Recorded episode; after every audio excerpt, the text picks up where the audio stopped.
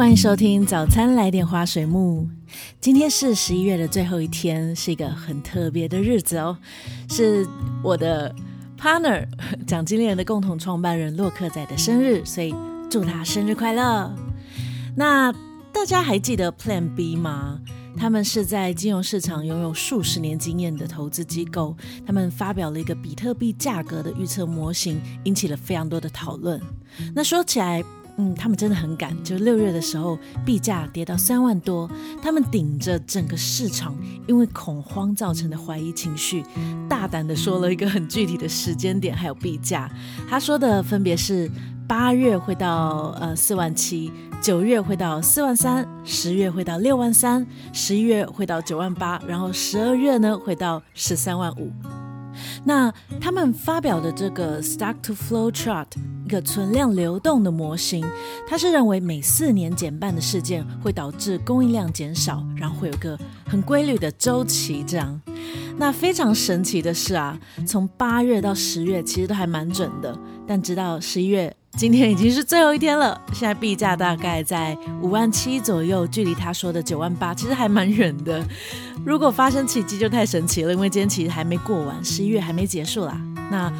呃，不过没有意外的话，他们的预测应该是有偏差的，只是没关系，未来本来就难以预估，尤其明年可能会有加息的消息，然后加上前几天有一个新的变种病毒出现，我想大家心情可能都受到影响吧，这是很难预测的事情，所以我们都先不要炒币，我们乖乖当个 holder 吧。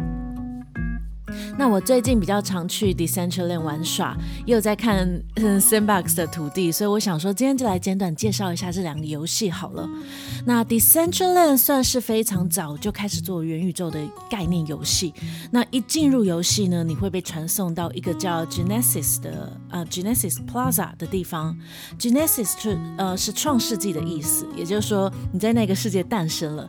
那你会看到很多人在旁边走来走去，你可以跟他们聊天，可以打字。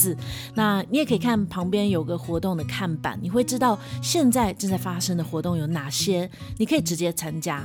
那当然，你也可以打开地图去别的地方，或是它有个泳池，你跳下去就会随机被传送到一个地方去。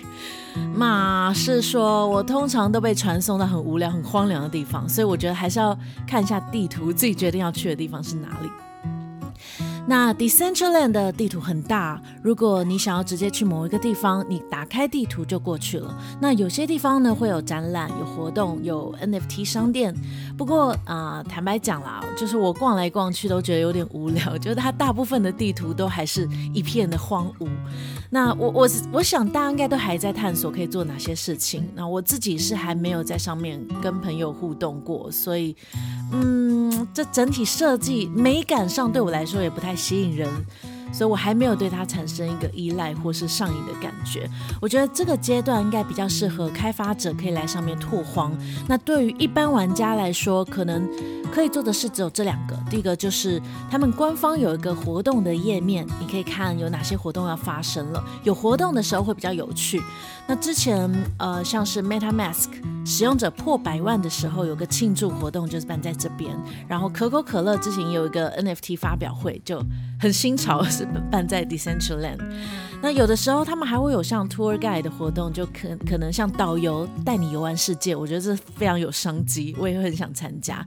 那有时候会有 NFT 的拍卖啊，有时候会有一些小的游戏，可以去他们的官网上面找他们的 Events 的 page。那第二个呢是有一些呃小游戏啦，像有个叫 Wonder Mine 的矿场，每天可以去那边挖矿，然后还有一个赌场，可以去那边试试手气。大概就这样子，所以看起来对玩家来说，可能只有这些事情可以可以做。那上周听说林俊杰花了六千八百万台币在那边买土地，这个金额大概在台北市中心可以买到六十几平的房子吧。就假设一平一百多万的话，目前对我来说，呃，觉得好玩的只有活动功能。然后是如果我真的有土地的话，我可以在那边建造。就还蛮有趣的哦。另外有趣的是，呃，你也可以在那边举办活动啦，就可以设定时间地点。那它的地点其实就是 Decentraland 的一个坐标，所以我开一个角落唱歌，就是 Hanna 在角落唱歌的活动，那居然也有十几个人报名，我不知道实际状况会是怎么样。结束之后我再跟大家分享。那 Decentraland 这个游戏呢，他们是在二零一七年就开始做的。那我我觉得哇，好早哦，熬到现在，终于有人想进去建设了。可以说区块链的世界啊，不怕太晚进入，只怕你太早啊，走在时代的最前面，你可能就要等后面的人跟上了。那我觉得 Decentraland 算是有等到这个热潮。那说完 Decentraland，那另外一款呢是 Sandbox。那据说他们是全球最大 U UGC 的游戏平台啊。UGC 是 User Generated Content，把 Sandbox 是做游戏的，所以应该是 User Generated Games，简称 UGG，不不知道了。总之，他们呢前阵子有一块地以呃我看一下两百四十三万美元的高价卖出。然后还有人用六十五万美元买一个游艇，哇，觉得太扯。所以我前阵子看到这新闻，我就想说，我也 formal in 好了，我也买一块地看看。所以我就打开 OpenSea 看一下，它最便宜的土地也要将近台币五十几万，哎，可以吗？这样真的对吗？就是要把半颗比特币卖掉吗？嗯，我不知道，所以我还是 退却了。那它的机制是，你可以先买地，然后利用官方的 builder 来建置那一块土地，可能可以开开店啊、收费啊，或是收租等等。那它其实酝酿了好一阵子，都还没有开放让大家玩。那是昨天十一月二十九才真的开放，它开放了一个 Alpha 的版本，但是它开放了一阵子，好像听说又关闭了，因为系统需要升级，然后马上就坏掉了。我觉得还蛮正常的啦，所以目前状况不太稳定，就目前也只有 Windows 的版本，Mac 还需要再等等，所以我觉得蛮正常的。要知道他们在做的事情是全世界还没多少人在做的，所以可能要再等一下子会比较稳定，给他们一些时间吧。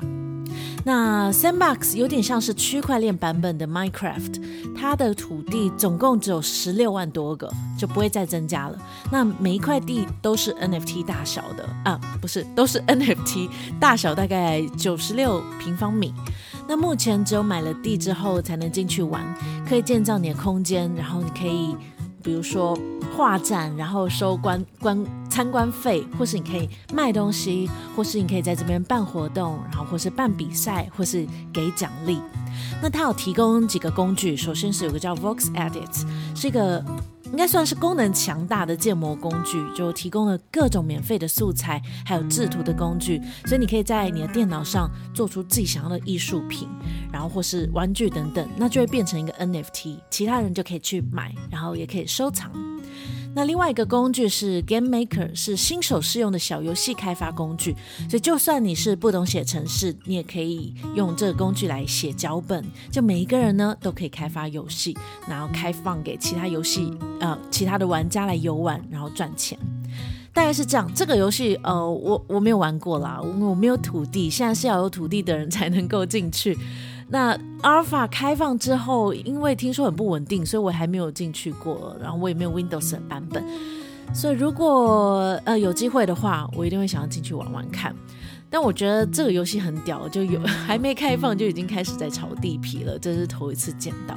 那不知道真的它的经济模型到时候建立起来会是什么的样子，就我也蛮期待的。好，今天大家介绍这两款游戏。那如果你有推荐什么新的游戏呢？也欢迎跟我说。那最近有一个，呃，据说是区块链版本的 Facebook 叫 Monaco。那之后我玩下来有什么心得，再跟大家说。好，最后是回一下留言好了。感谢 Alex 有留言说币圈一年。啊，不好意思，币圈一天，人间一年，所以在币圈等了一季才听到这集，相当于人间等了九十年。不好意思啊，我之后会尽量每周至少一集，好不好？其实我希望更多的，因为其实我常常有一些想法想跟大家聊天，但就是懒得打开录音软体。好，然后 Alex 还有说，若你认识停损王，若节目可以跟停损王聊币圈，录一集应该很精彩。我不认识庭审王诶，你可以帮我介绍吗？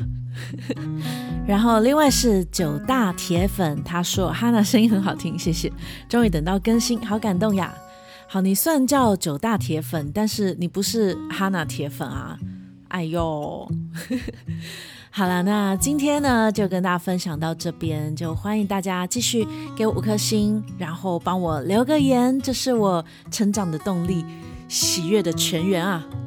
那今天祝福大家有美好的一天，那我们十二月再见啦，拜拜。